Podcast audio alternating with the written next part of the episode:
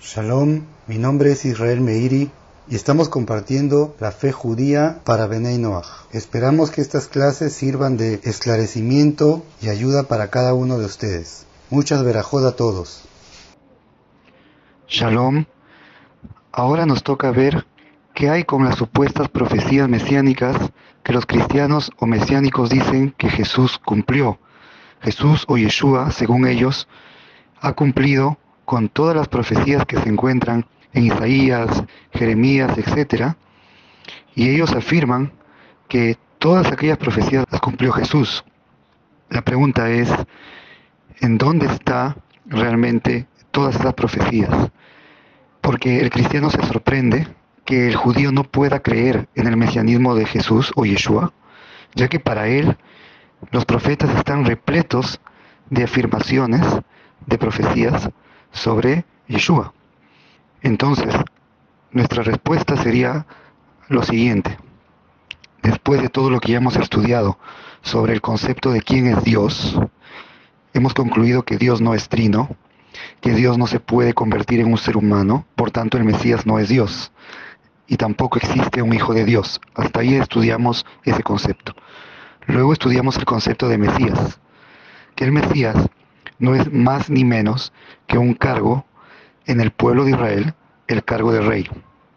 Y también estudiamos que el Mesías tiene una sola venida a este mundo, no como los cristianos afirmaron que vino la primera vez para una misión distinta y que luego va a regresar para completar su misión, eso no encontramos en ninguna parte de la escritura.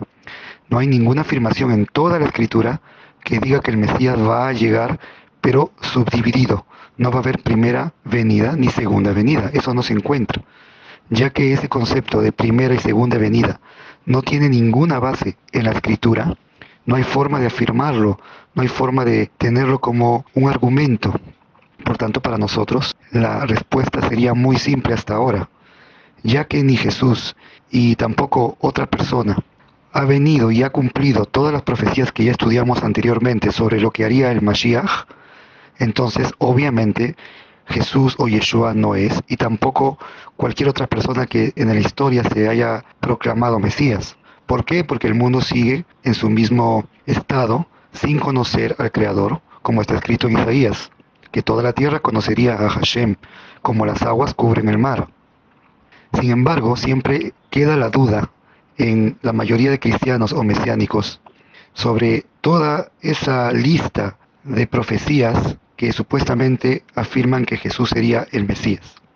Por tanto, ahora nos vamos a encargar de revisar una por una y darnos cuenta que no es así. Dijimos la vez anterior que el problema de entendimiento es que hay profecías que no son mesiánicas, pero los cristianos han entendido que sí son mesiánicas. Los que compilaron el Nuevo Testamento colocaron esas profecías como mesiánicas pero nosotros vamos a estudiar que en su raíz no son mesiánicas porque no afirman nada con respecto al Mesías.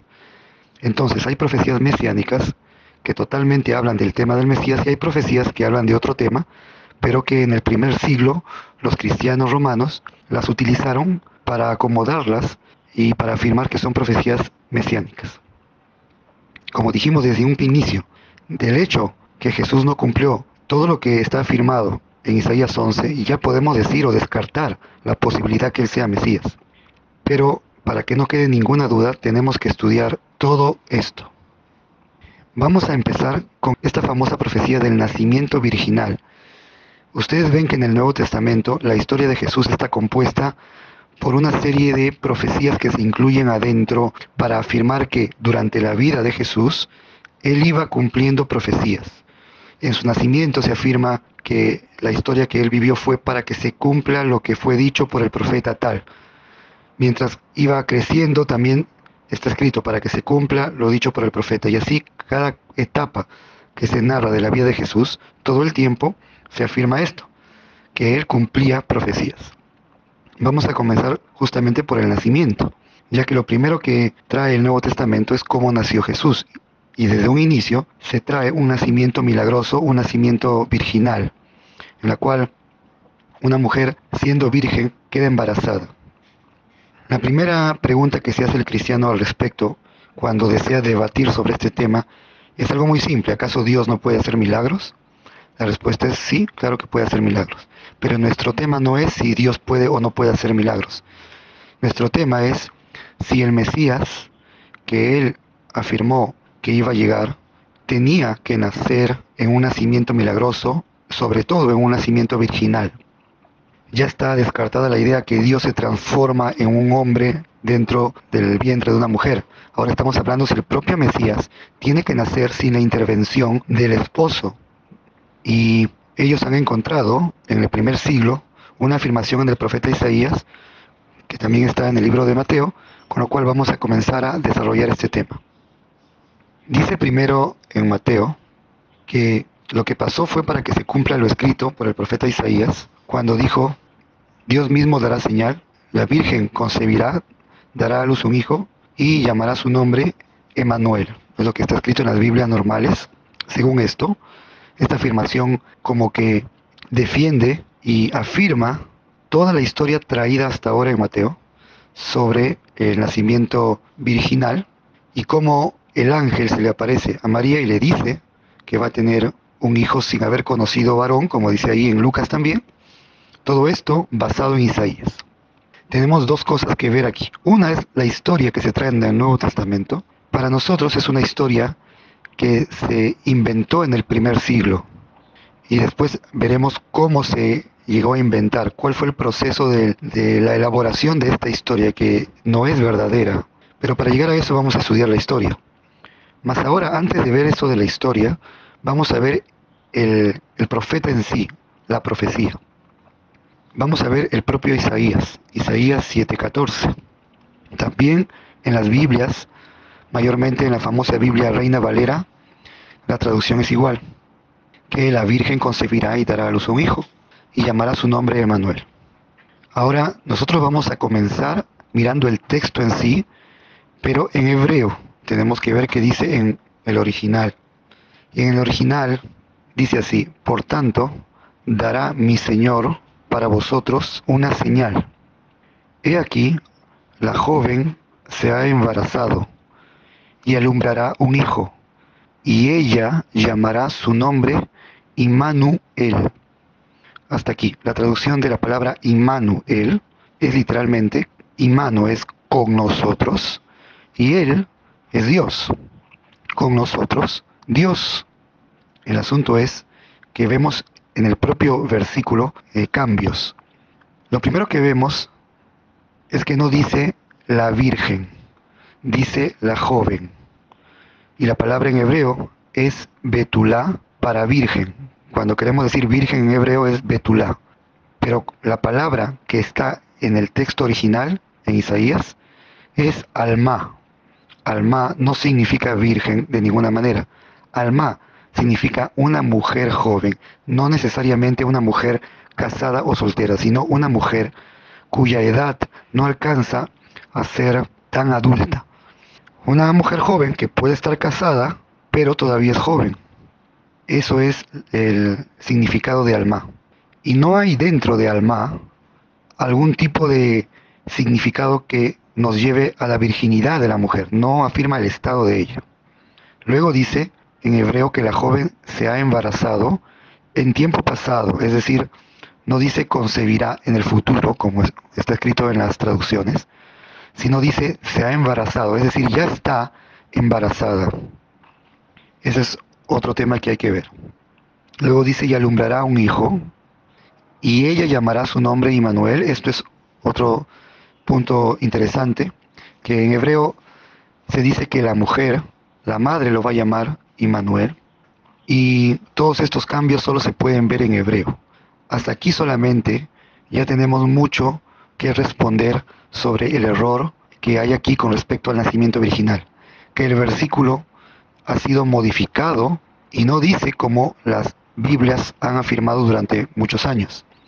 Y ya que el versículo original dice diferente, tenemos mucho que darnos cuenta que la profecía no anuncia ningún nacimiento virginal. Ahora nos toca ver cuál es el tema verdadero en Isaías capítulo 7, porque este versículo que hemos leído es un versículo que tiene un contexto, tiene toda una historia antes y después. ¿Por qué Isaías dijo esto? ¿Qué pasó antes? Eso lo descubriremos al leer el inicio de todo el capítulo. En realidad, de aquí vamos a ver algo muy importante. El tema de la profecía depende de su contexto. Y la mayoría de profecías que el Nuevo Testamento afirma que son profecías mesiánicas, cuando leemos el propio profeta, descubrimos que el contexto no tiene nada que ver con el Mesías, no es el tema a tratar. Ahora, ¿cuál es el tema de Isaías 7, en el cual empieza todo? Dice así, Isaías 7, 1.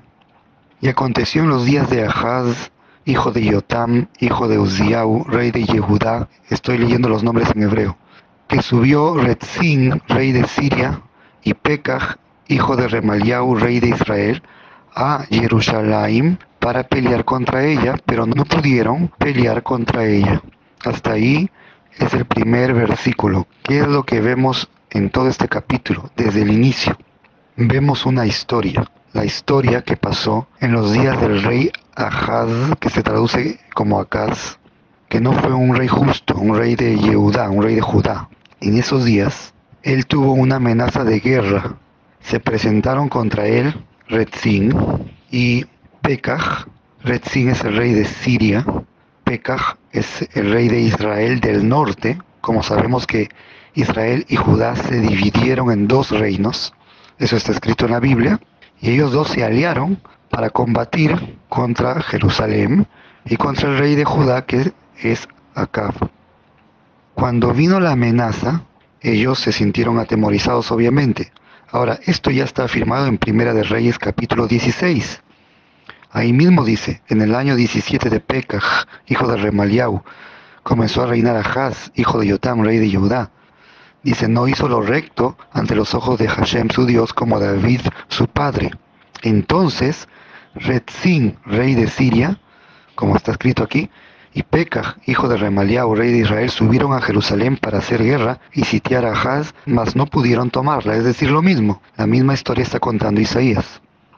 Y al continuar leyendo Isaías capítulo 7, vemos que el Eterno le dice al profeta Isaías que se encuentre con el rey Ahaz y que le dé un mensaje y le dice, por ejemplo, guarda y repósate, no temas por esta amenaza. Más adelante ahí dice que el Eterno le dice, no subsistirá y no será. Es decir, esta amenaza, esta guerra que hacen contra ti, no pasará, no habrá guerra y no te vencerán y no te harán daño, ni a ti ni a Jerusalén. Es un mensaje de consuelo de Isaías al rey. Luego le sigue profetizando Isaías. Dentro de 65 años, Efraín, que se refiere al reino del norte, el reino de Israel, Efraín será quebrantado hasta dejar de ser pueblo. Le está anunciando que dentro de pocos años el reino de Israel va a dejar de ser reino. ¿Por qué?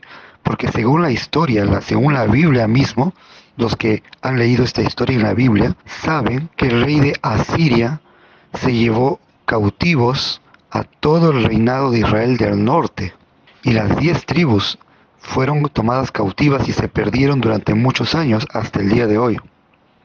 Lo que le estaba anunciando aquí Isaías era eso, que esta amenaza del rey de Israel no solo que no iba a subsistir, sino que también dentro de 65 años iban a dejar de ser pueblo. Ahora, a continuación Isaías le dice al rey, pide para ti señal de Hashem tu Dios, pídela de lo más profundo o de lo más alto. Responde el rey, yo no pediré y no probaré a Hashem. El profeta le responde, escuchen, casa de David, les es poco ser molestos a los hombres, sino que también lo sean a mi Dios. Aquí, si alguna vez has meditado en esta sección de la Biblia y no la has entendido, entonces venimos a explicar qué hay en esta conversación. Primero, Isaías le pide al rey que pida una señal. El rey le responde que no quiere probar a Hashem. Aparentemente el rey está afirmando algo muy bueno, está respondiendo bien. No quiero probar a Dios. Y vemos que Isaías responde de una manera negativa. Le dice, ¿cómo es posible que ustedes disgusten a los hombres y también disgusten a mi Dios? ¿Por qué Isaías responde así? Al contrario, debía felicitarlo porque no quiere probar a Dios? La respuesta es, justamente la encontramos en la transmisión oral, que la respuesta del rey no fue una respuesta buena, su intención fue otra. Él dijo, yo no voy a pedir nada de Dios, de Hashem, el Dios de Israel, y no lo voy a aprobar a él, no voy a probar su grandeza, porque él era un rey idólatra. Él no quería que el poder de Dios se manifestara allí, sino que él quería no dar poder a Dios, es decir, él no quería apoyarse en el Creador porque estaba adorando ídolos. Por eso Isaías le responde así. Entonces Isaías le dice, mira, ya que tú no quieres santificar el nombre del Creador, pidiéndole una señal, que esa señal era una señal buena, era una señal para que la gente tenga fe, ya que tú no quieres hacer esto, Dios mismo va a darte la señal. Tú no quisiste dar la señal, Él te la va a dar. Ahí viene a continuación el versículo y ahí entendemos el contexto del tema. Le dice, Él te dará señal. ¿Cuál es la señal? Dice Isaías, he aquí, como decir, tenemos aquí la joven, tenemos aquí una joven. Ella se ha embarazado, ella está embarazada ya. La señal es la siguiente. Esta joven que ya está embarazada va a dar a luz un hijo y ella le va a nombrar a este hijo Immanuel. Y luego continúa la señal, todavía no se completa. Dice que este bebé va a comer mantequilla y miel para desechar lo malo y escoger lo bueno. Y dice, porque antes que sepa el niño desechar lo malo y escoger lo bueno, será abandonada la tierra que tú temes por causa de los dos reyes. Esta es la señal que Isaías le está diciendo a él. Simple, le está diciendo, este niño va a ser una señal que pronto la amenaza del norte se va a acabar. Esta tierra que tú temes, que te amenaza con guerra, será abandonada. ¿Cuándo será abandonada? Antes que el niño sepa desechar lo malo y escoger lo bueno. Entonces, tenemos aquí algo totalmente diferente al entendimiento que trae el Nuevo Testamento. Número uno, no hay ninguna virgen, sino que Isaías dice, aquí presente tenemos una joven embarazada. La señal será la siguiente, la señal será su hijo. Cuando nazca, le llamará Immanuel, y este niño Immanuel, que va a ser un niño especial, veremos que este niño realmente no fue nadie más que el propio hijo del rey Acaz, Acaz o Ahaz. La joven era la esposa de Ahaz. El niño era el rey Ezequías, el siguiente rey. Antes que este rey, antes que este niño en general sepa distinguir entre lo bueno y lo bueno, será abandonada la tierra, es decir, la tierra del norte, Israel, Efraín, como acá lo nombra, va a ser conquistada por el rey de Asiria. Y así pasó, como está escrito en la Biblia. Entonces es como si tú dijeras, te voy a dar una señal, pero te lo voy a dar con algo que está presente aquí. ¿Qué tenemos aquí presente? Tenemos eh, el reloj. Bueno, te doy una señal. Ya que ves el reloj aquí, cuando llegue las cinco y media, esto pasará. Semejante a esto sucedió con Isaías. Isaías dijo, Dios te va a dar una señal y tenemos aquí presente a tu esposa, que es la joven embarazada, ya está embarazada, no se embarazará, ya está embarazada, y el niño que alumbre, cuando tú veas que el niño todavía no llega a distinguir, ya la tierra del norte de Israel, la que te amenaza, será abandonada. ¿Será abandonada por qué? Porque el rey de Asiria los llevará en exilio como pasó. No es la primera vez que Isaías trae una señal con un niño. También tenemos en Isaías 8 en el versículo 3 que dice que él se allegó a la profetisa, concibió y dio a luz un hijo. El Eterno le dijo que le ponga por nombre llamado Maer Shalal Hash Baz y todo este nombre afirma de un saqueo, un saqueo rápido. Y aquí está la señal, también eh, capítulo 8, versículo 4, porque antes que el niño sepa decir Padre mío y Madre mía, será quitada la riqueza de Damasco y los despojos de Samaria delante del rey de Asiria. Otra vez, otra vez, tenemos la misma profecía con respecto a un niño como señal que toda esa amenaza del norte se acabará. La amenaza de Damasco que es Siria. Todo esto es historia y todo esto es lo que Isaías quería profetizar a los reyes de Judá. Ya tenemos dos casos en el cual Isaías en su profecía utiliza la señal de un niño. No tiene nada que ver entonces con ningún nacimiento virginal. El tema era otro totalmente. Por tanto, lo que podemos afirmar hasta aquí es que no hay profecía que afirme que el Mesías nacería de una mujer virgen, porque estas profecías no son mesiánicas, son profecías de otros temas totalmente distintos, y hasta aquí queda claro esta explicación. Shalom, mi nombre es Israel Meiri y estamos compartiendo la fe judía para Benei Noach. Esperamos que estas clases sirvan de esclarecimiento y ayuda para cada uno de ustedes. Muchas verajod a todos. Shalom, ahora nos toca ver otro tema interesante de las profecías que aparecen en el Nuevo Testamento. Yendo en este orden, en el libro de Mateo, dice sobre un acontecimiento que el rey Herodes asesinó a muchos infantes debido a este deseo de matar al futuro rey, al futuro Mesías, que le habían asegurado que había nacido y que por este miedo Herodes pensaba matarlo desde su nacimiento y así su reinado iba a perdurar. Ahora bien, eh, en principio tenemos que decir que esta historia misma sobre Herodes no está y no tiene fundamento en las historias judías acerca de la vida de Herodes y cómo él llegó a ser rey y de toda su descendencia. 103 años reinó la familia de Herodes en Israel y el cómo inició su reinado, todo está registrado y en verdad no hay un acontecimiento como este. Pero de todas maneras, los asuntos de historia son un tanto controversiales. Hay gente que no cree en las historias narradas por determinado grupo. Entonces, en resumen, nosotros podemos decir, cada uno tiene su historia. El pueblo de Israel posee sus registros históricos y las naciones poseen el suyo.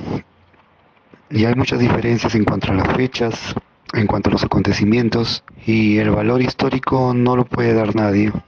Entonces, solo podemos detallar que esta historia no está, no está en los registros judíos. Ahora, aquí hay una sección en donde se cuenta que un ángel le anuncia a José que se escape y huya a Egipto para que se libre de la persecución de Herodes, porque él iba a ordenar que mataran a todos los niños que estaban en ese momento en Belén. Así cuenta esta historia, pero muy aparte que sea cierta o no, nosotros vamos a concentrarnos en un detalle. Acá dice en Mateo 2, el versículo 15, y estuvo allá hasta la muerte de Herodes, para que se cumpliese lo que dijo el Señor por medio del profeta cuando dijo, de Egipto llamé a mi hijo.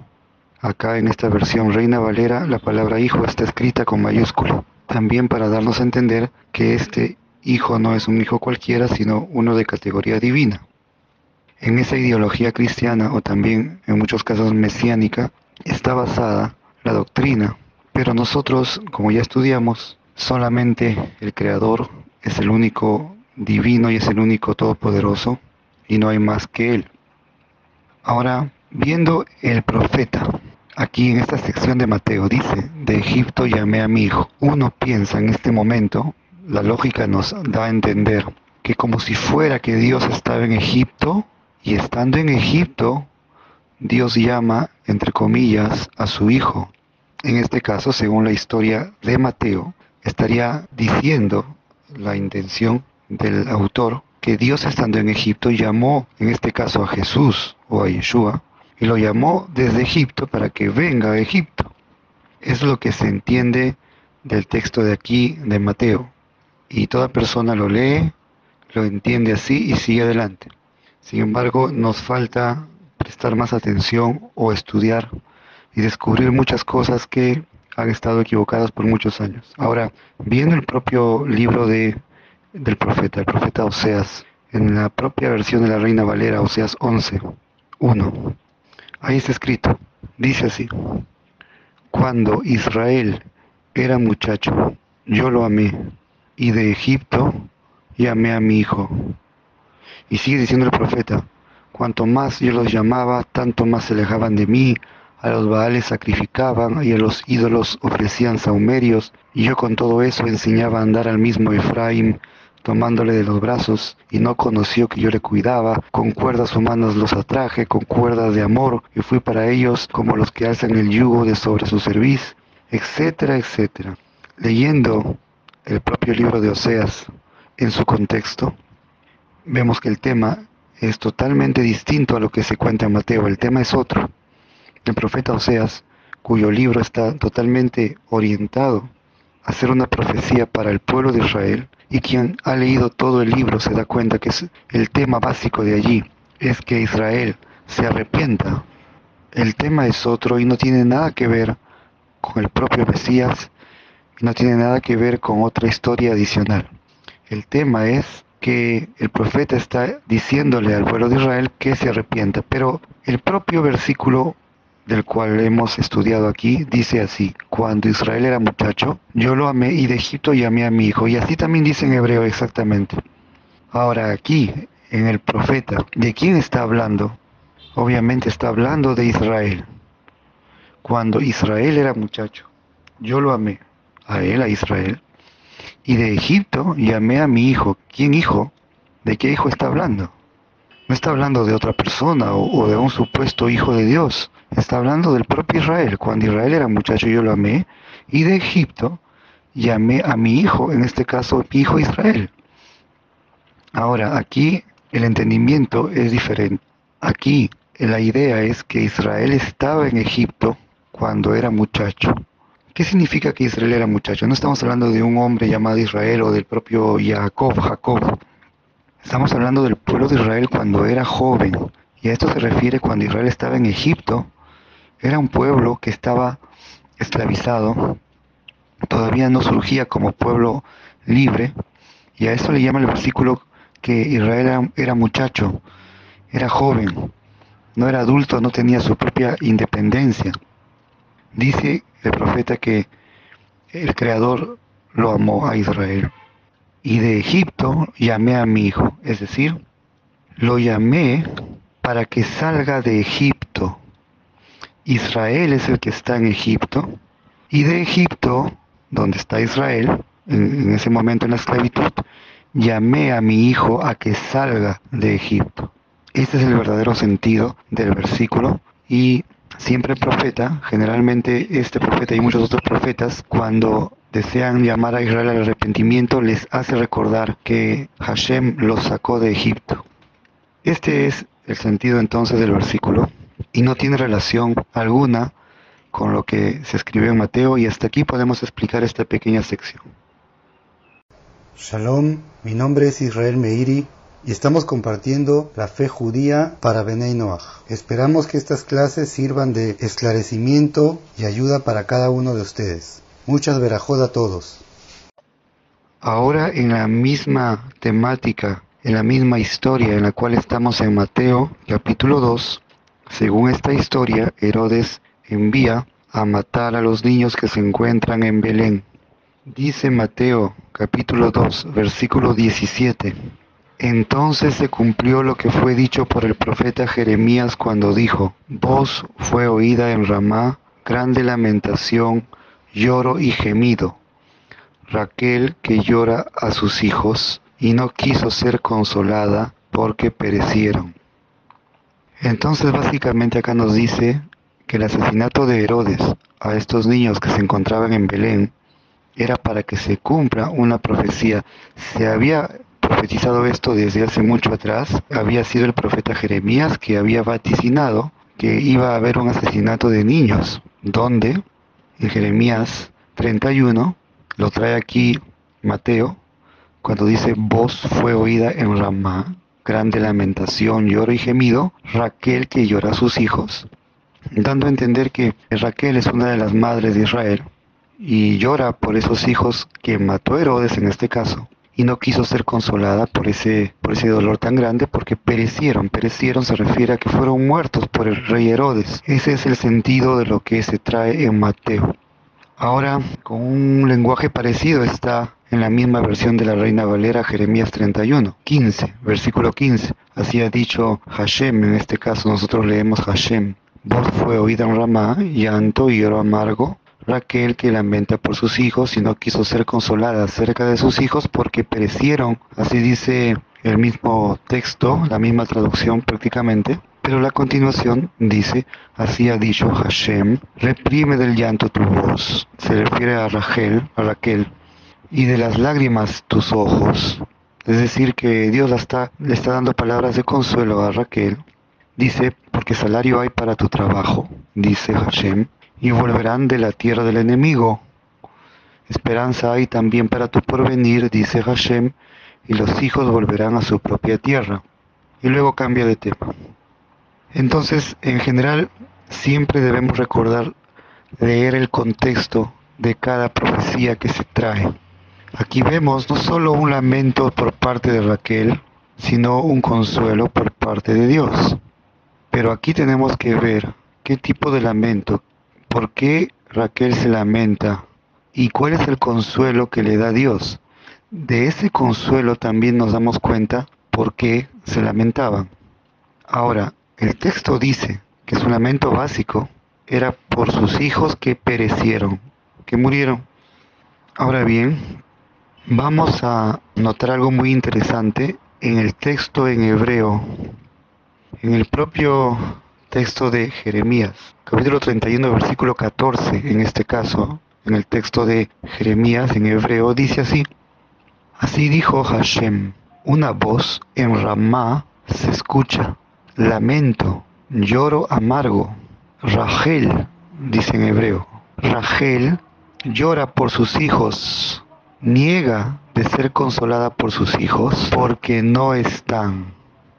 Así dice el texto. Hasta aquí leemos por un momento el texto, que vemos una gran diferencia en la parte final del versículo, que no dice porque perecieron, no habla de muerte, dice porque no están, no están. Y al leer la continuación, lo leo desde el hebreo, dice, así dijo Hashem, Detén tu voz del llanto y tus ojos de la lágrima, porque hay salario para tu trabajo, declaró Hashem, y volverán de la tierra del enemigo, y hay esperanza para tu posteridad, declara Hashem, y volverán los hijos al territorio de ellos. Nosotros nos estamos dando cuenta que el consuelo que le da Dios a Rachel es el consuelo que sus hijos volverán de la tierra del enemigo al territorio de ellos. Y este consuelo sí tiene relación con el versículo anterior. Rachel está llorando por sus hijos. No quiere ser consolada porque no están sus hijos, no porque perecieron, sino porque no están. Y el consuelo de Dios es, no sigas llorando porque hay esperanza, porque ellos volverán de la tierra del enemigo al territorio de ellos. Entonces ahora sí tiene sentido el llanto y el consuelo. El llanto es porque en la época del primer templo, donde Jeremías fue profeta, poco tiempo antes que el templo fuera destruido por el rey Nabucodonosor, destruyó el templo y se llevó cautivo a los judíos a Babilonia.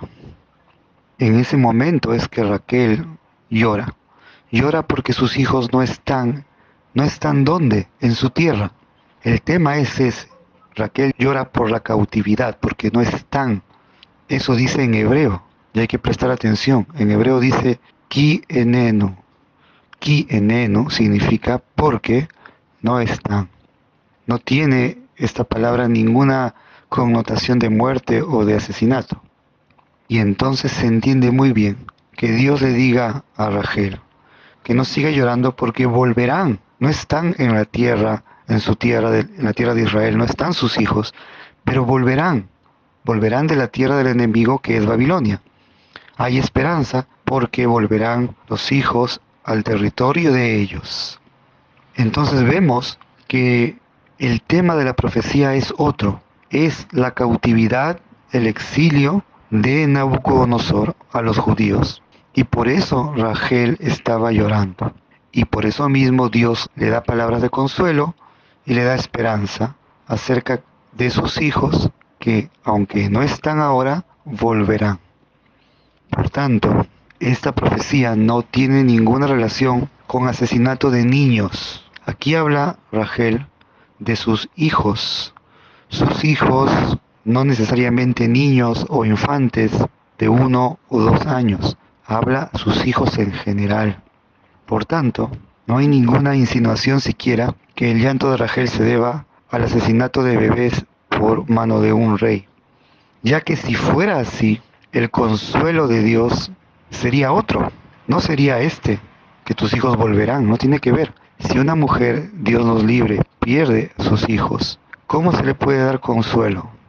No se le puede decir, tranquila porque tus hijos volverán al territorio de a su propia tierra o volverán de la tierra del enemigo, no tiene nada que ver. Es decir, lo que intentamos demostrar acá es que el consuelo que le da Dios no guarda relación con el tema que se presenta en Mateo. En Mateo se presenta que los niños mueren. Y si por eso está llorando Rachel, entonces el consuelo de Dios debió ser otro, debió ser, ten esperanza porque tus hijos que murieron irán al cielo, irán al jardín del Edén, en los cielos, en lo más alto, etc. Por tanto, vemos que son dos temas distintos y nuevamente aseguramos que el Nuevo Testamento fue escrito por los monjes católicos del primer siglo que intentaron tomar las profecías antiguas de la escritura y colocarlas dentro de esta historia que en realidad no es correcta ni guarda relación y no prueba ningún tipo de profecía mesiánica y no prueba que Jesús haya sido el Mesías, ya que desde un inicio, si no tomó el cargo de rey, no se le puede considerar ungido porque no fue ungido con aceite. Entonces las cosas y los conceptos que estamos enseñando aquí lo intentamos hacer de la forma más clara y esperamos que este punto esté también claro. Shalom, mi nombre es Israel Meiri y estamos compartiendo la fe judía para Benei Noach. Esperamos que estas clases sirvan de esclarecimiento y ayuda para cada uno de ustedes. Muchas verajod a todos. Shalom amigos, Continuamos estudiando esta vez el tema que está escrito en el Nuevo Testamento acerca de la ciudad de Belén, Belén de Judea, donde ahí se afirma que el Mesías tenía que nacer en Belén y también se cuenta que Jesús o Yeshua nace allí en Belén y así cumple una de las profecías mesiánicas. Esto es traído como prueba en el libro de Mateo. Antes que nada, Haciendo un breve paréntesis, debemos decir que el Nuevo Testamento fue escrito en el primer siglo por los romanos y no es un texto que haya sido recopilado como nosotros pensamos desde sus autores. Pero como esta es una historia aparte, nos dedicaremos en otra oportunidad a explicar y contar cómo fue compilado el Nuevo Testamento. Sin embargo, fuera de la forma en que fue compilado, desde un inicio es una base para nosotros que la Biblia solamente son las sagradas escrituras hebreas y más allá de ello otro libro no es considerado sagrada escritura.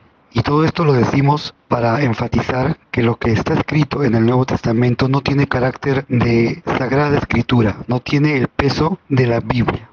Claro está que en el cristianismo o en el mesianismo sí tiene ese peso porque así fueron enseñados. Pero al descubrir cómo fue compilado el Nuevo Testamento en el primer siglo por los monjes católicos romanos, entonces descubriremos que esto no fue inspiración divina, sino fue una recopilación cuando se inició el cristianismo como religión oficial de todo un imperio.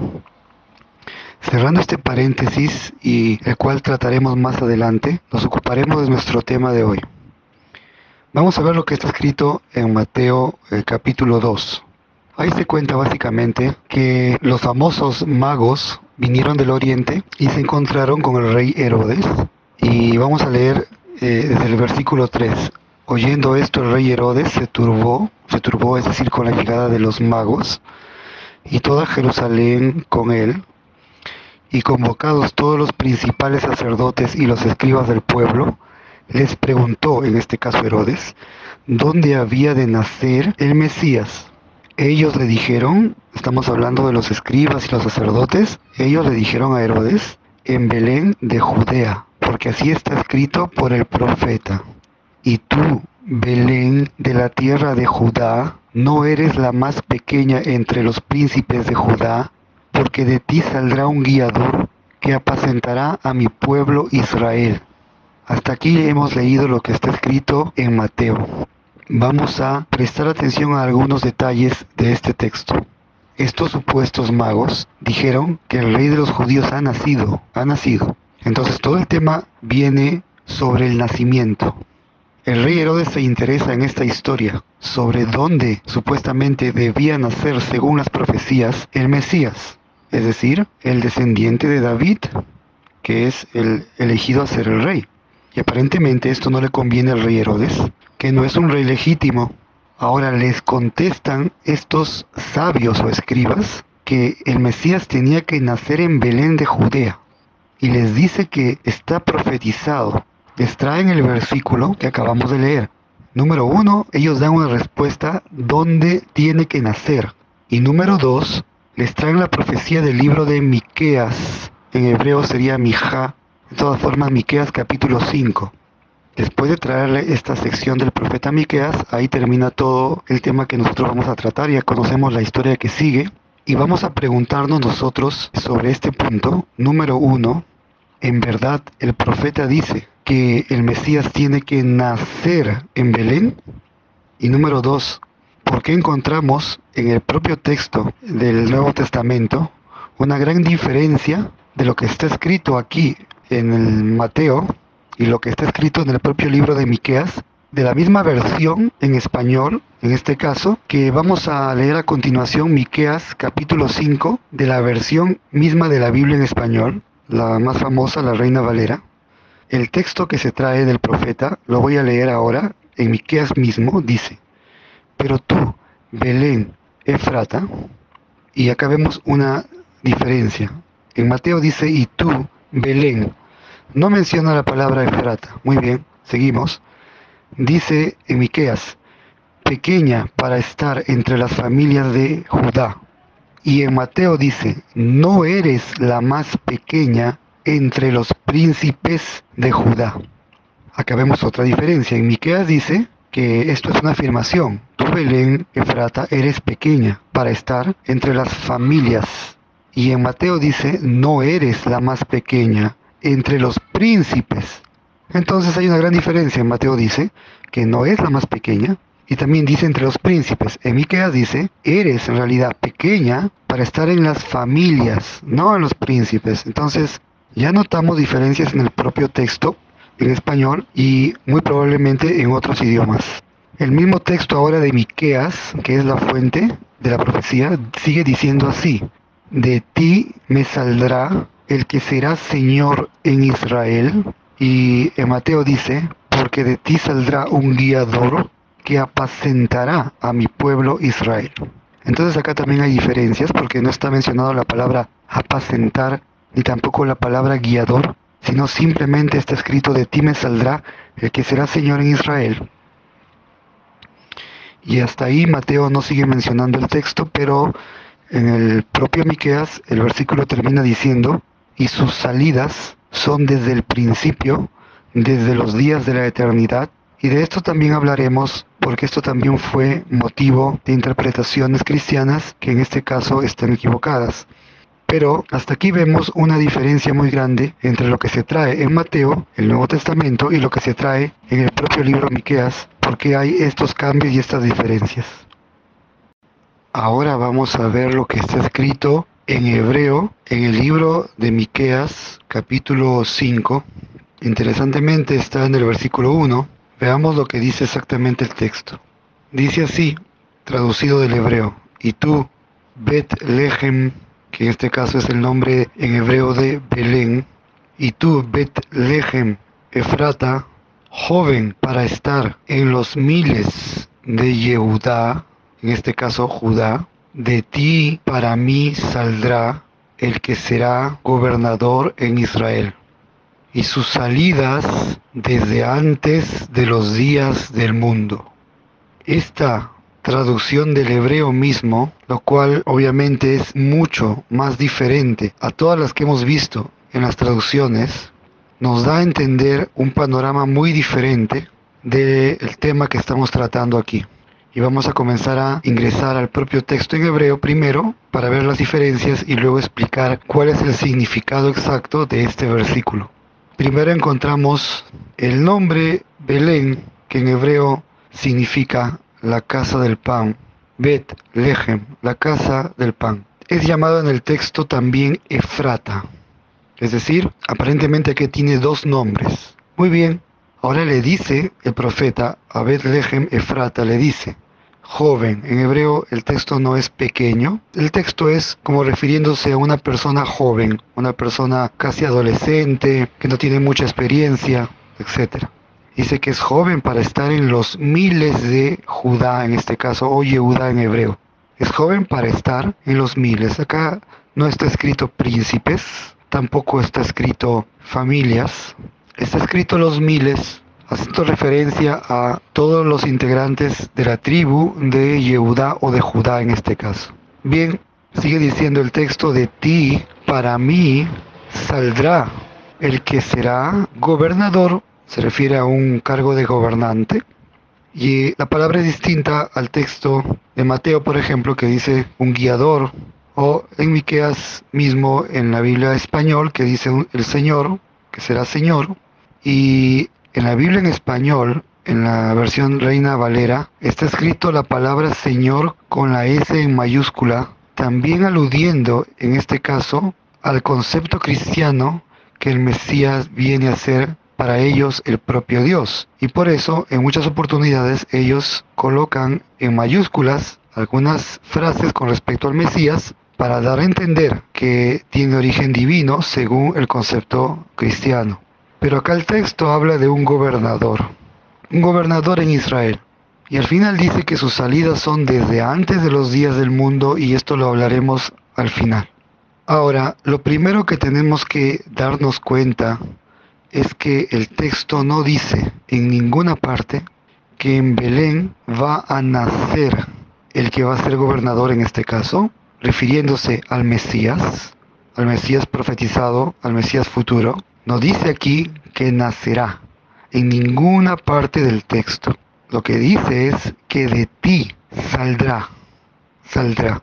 Y este es el punto de diferencia y de falta de comprensión de el lenguaje hebreo y de lo que significa y el sentido de las palabras en hebreo. Es muy importante recordar que un idioma tiene sus palabras y su sentido y en muchos casos totalmente distinto al que nosotros usamos.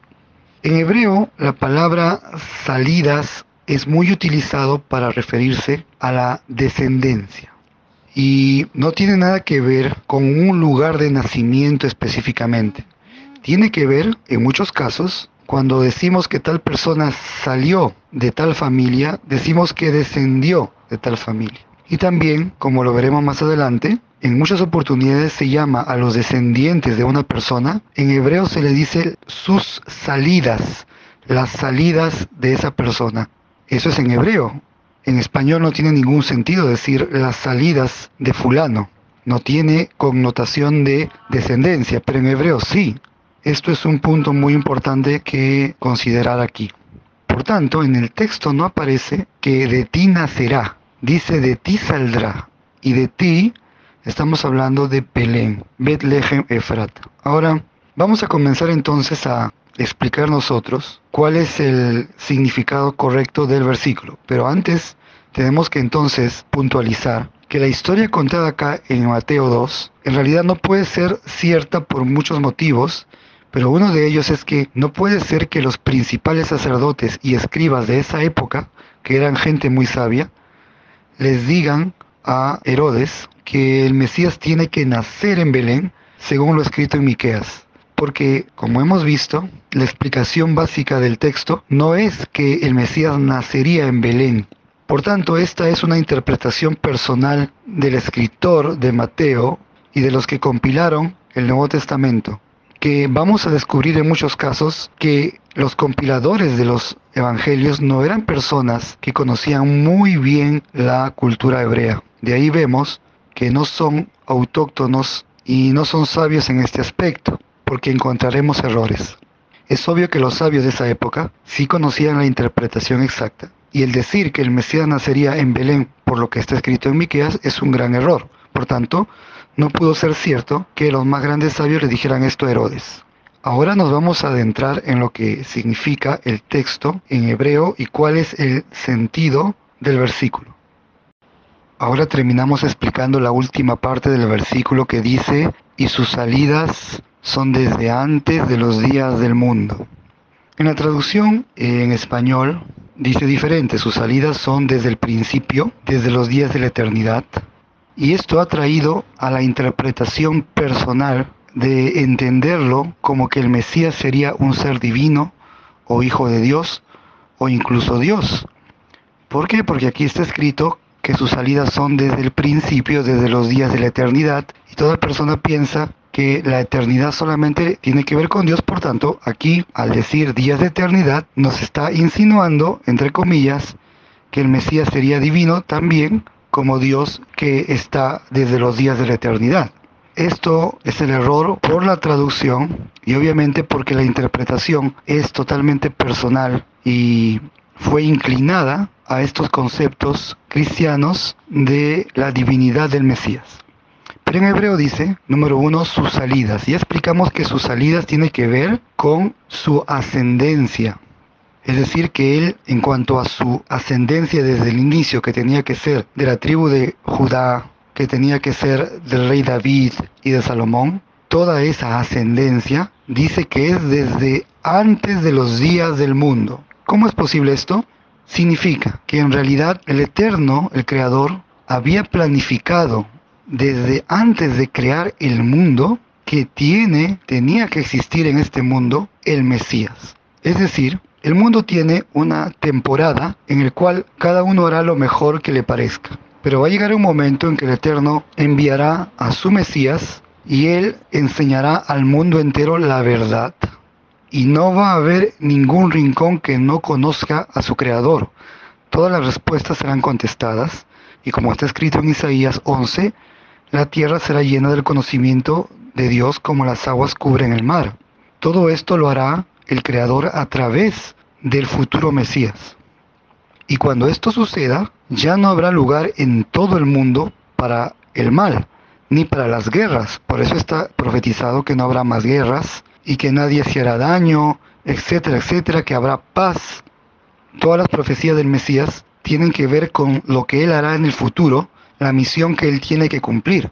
Y esto ya estaba planificado antes de la creación del mundo. Por eso dice, y sus salidas son desde antes de los días del mundo.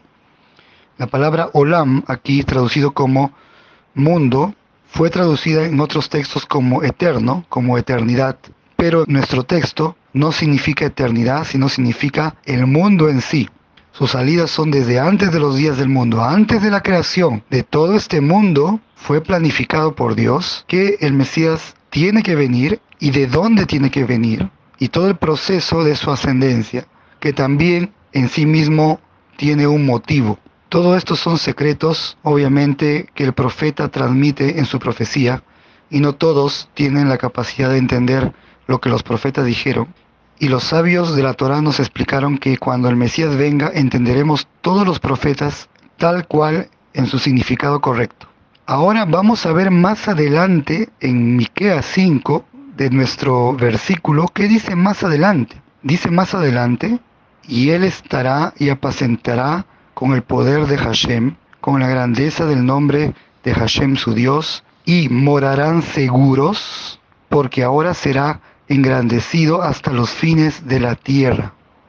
Esto viene a continuación en el contexto de nuestro versículo que habla de Belén, ya que en el versículo que hemos estudiado habla que de Belén saldrá aquel Mesías, sigue diciendo el texto que él apacentará con poder del Creador y que morarán seguros y que será engrandecido hasta los fines de la tierra.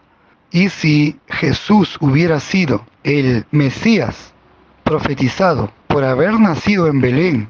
Entonces, ¿por qué no se cumplió la continuación del texto? Que él no hizo que el mundo moraran seguros, porque el imperio romano seguía en pie. Y tampoco fue engrandecido hasta los fines de la tierra esta paz y este, este gobierno.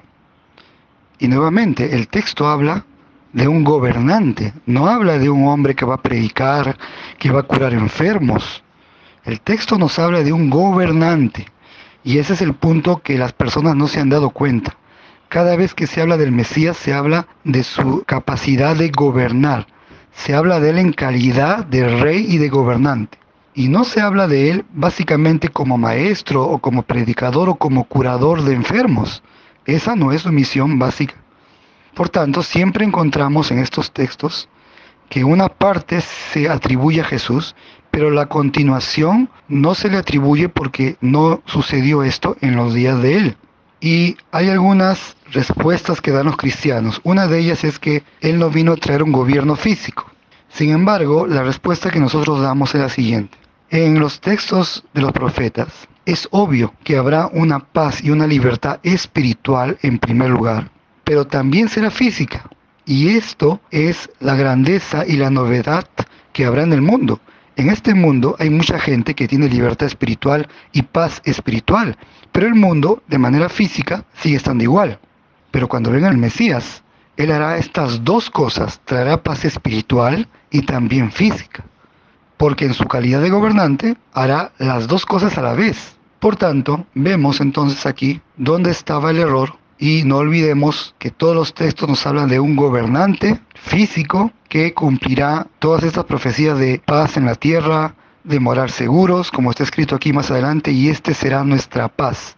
Así está escrito aquí en el propio capítulo 5 de Miqueas. Por tanto, hasta aquí respondemos este asunto del el tema de Belén y aseguramos que el texto nunca dice que el Mesías nacería en Belén, sino que nos dice que de la familia más pequeña de Ruth la Moabita, que era de Belén, de allí iba a salir el gobernante de lo más modesto a lo más grande, y eso es lo que nos anunciaba el profeta.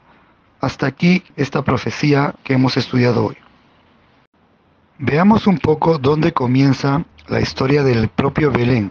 En Génesis capítulo 35 nos cuenta la muerte de la esposa de Jacob, en este caso Raquel, y dice en el versículo 19, así murió Raquel y fue sepultada en el camino de Efrata, la cual es Belén, que en este caso sería Betlehem en hebreo.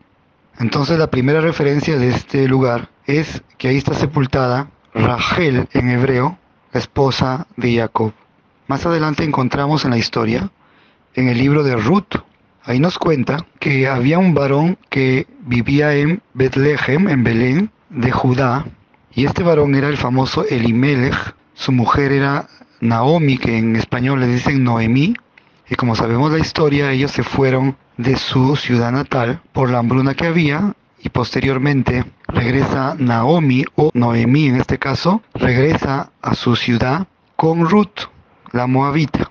Ahora bien, después de todo lo que pasó con Ruth, vemos al final que el autor del libro de Ruth nos indica que toda esta historia que vivió Noemí con Ruth era para mostrarnos de dónde viene el rey David. Por tanto, tanto la historia de Ruth como la fuente, la procedencia, la ascendencia del rey David se enfatizan en la ciudad de Bethlehem, que también es llamado Efrata en Génesis. Por ese motivo, vemos en el texto de Miqueas ahora, cuando dice, y tú, Bethlehem Efrata, la explicación es la siguiente. Tú, Belén Efrata, del cual salió David, porque está escrito en Samuel, en primera de Samuel 17, en la historia de Goliat, dice tu siervo, Ishai, en este caso Isaí, de Belén. Estamos hablando del padre de David, y acá habla que él era de Belén, y hace referencia entonces a el lugar de donde salió David. Obviamente, también a partir de ahí salió Ruth. Entonces, hay una conexión con Ruth, con David y con Belén. Ahora, el texto le llama Efrata por lo que está escrito en Génesis. el profeta Miqueas se refiere y le va a hablar a Belén y le dice, y tú, Belén Efrata, le dice, joven, eres joven para estar en los miles de Yehudá. Es decir, en toda la zona del sur de Israel estaba la tribu de Yehudá, en este caso Judá. Y Belén era una de esas ciudades que el profeta le dice aquí, eres joven para estar entre los miles de Judá. ¿Qué significa esto? Significa lo siguiente. Dice, tú en realidad eres apropiada de ser considerada la familia más joven de toda la tribu de Judá, porque en ti encontramos a Ruth la Moabita, que era una mujer del pueblo de Moab, no de Israel. Y ya que era una extranjera que vino y se hizo judía, es decir, se convirtió en el pueblo de Israel, tú eres considerada como una persona joven, es decir, no una persona de tan grande importancia. Eres un pueblo que en las categorías de importancia deberías estar al último.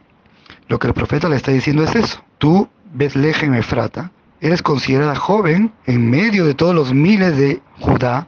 Sin embargo, esto es lo que le quiere decir el profeta, de ti saldrá para mí, en nombre del Creador le dice esto el profeta, de ti saldrá para mí el que será gobernante en Israel. ¿Y a quién se refiere? Al Mesías, descendiente de David, que gobernará en Israel como rey. Y obviamente se refiere a ese concepto de Mesías que hemos venido explicando todo el tiempo. Por eso está escrito gobernante. No está escrito ser divino, no está escrito Señor con la S en mayúscula para denotar algo más allá de lo humano, está escrito simplemente gobernante. El papel de un rey de ti saldrá, pero no dice de ti nacerá. Entonces, ¿qué tiene que ver Belén en todo esto? Si no nos dice que va a nacer en Belén, ¿por qué es mencionada Belén? Es mencionado para decir que Belén nos indica que allí estuvo la familia más humilde. ¿Por qué? porque vino Ruth la Moabita y con humildad se convirtió en judía y de esa familia modesta vino David y David también en su época fue menospreciado por descender de Ruth la Moabita y de esa familia que fue despreciada el Eterno la escoge por su humildad para que de esa familia que viene de Belén salga, es decir, proceda de David en este caso, proceda el que va a ser gobernador de Israel, en este caso el Mesías. El futuro Mesías es descendiente de David y David viene de la familia más pequeña de Judá, que es Betlehem. Lo que el profeta está enfatizando en todo este texto es que de lo más pequeño el Eterno escogió para hacerlo gobernante. Y esto tiene relación con el Salmo que está escrito, Salmo 118, la piedra que desecharon los constructores vino a ser la principal. Esta frase de los salmos fue dicha con respecto a David, porque, como sabemos en la historia de David, cuando el profeta Samuel fue a ungir al rey David, su propio padre y sus hermanos no llamaron a David, lo dejaron con las ovejas porque no lo consideraban a él el más importante para una reunión con el profeta Samuel. Por tanto, incluso su propia familia no lo consideró importante a David. Sin embargo, el profeta Samuel lo manda a llamar y lo unge delante de todos, y ahí se cumple esta frase, por eso David escribió esto y dijo, la piedra que desecharon los constructores, es decir, los más grandes, los más principales, ha venido a ser la piedra fundamental, ha venido a ser el rey, en este caso se refiere a él mismo a David, y de esa humildad saldrá el futuro Mesías.